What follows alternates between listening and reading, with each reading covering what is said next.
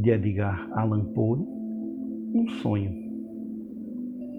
Sonhei entre visões da noite escura com alegria morta, mas meu sonho de vida e luz me despertou, tristonho, com o coração partido de amargura.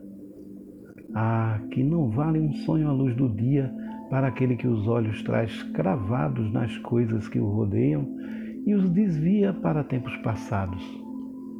Aquele santo sonho, sonho santo, enquanto o mundo repelia o pária, deu-me o conforto, como luz de encanto a conduzir uma alma solitária. E embora a luz por entre a tempestade e a noite assim tremesse tão distante que poderia haver de mais brilhante no claro sol da estrela da verdade.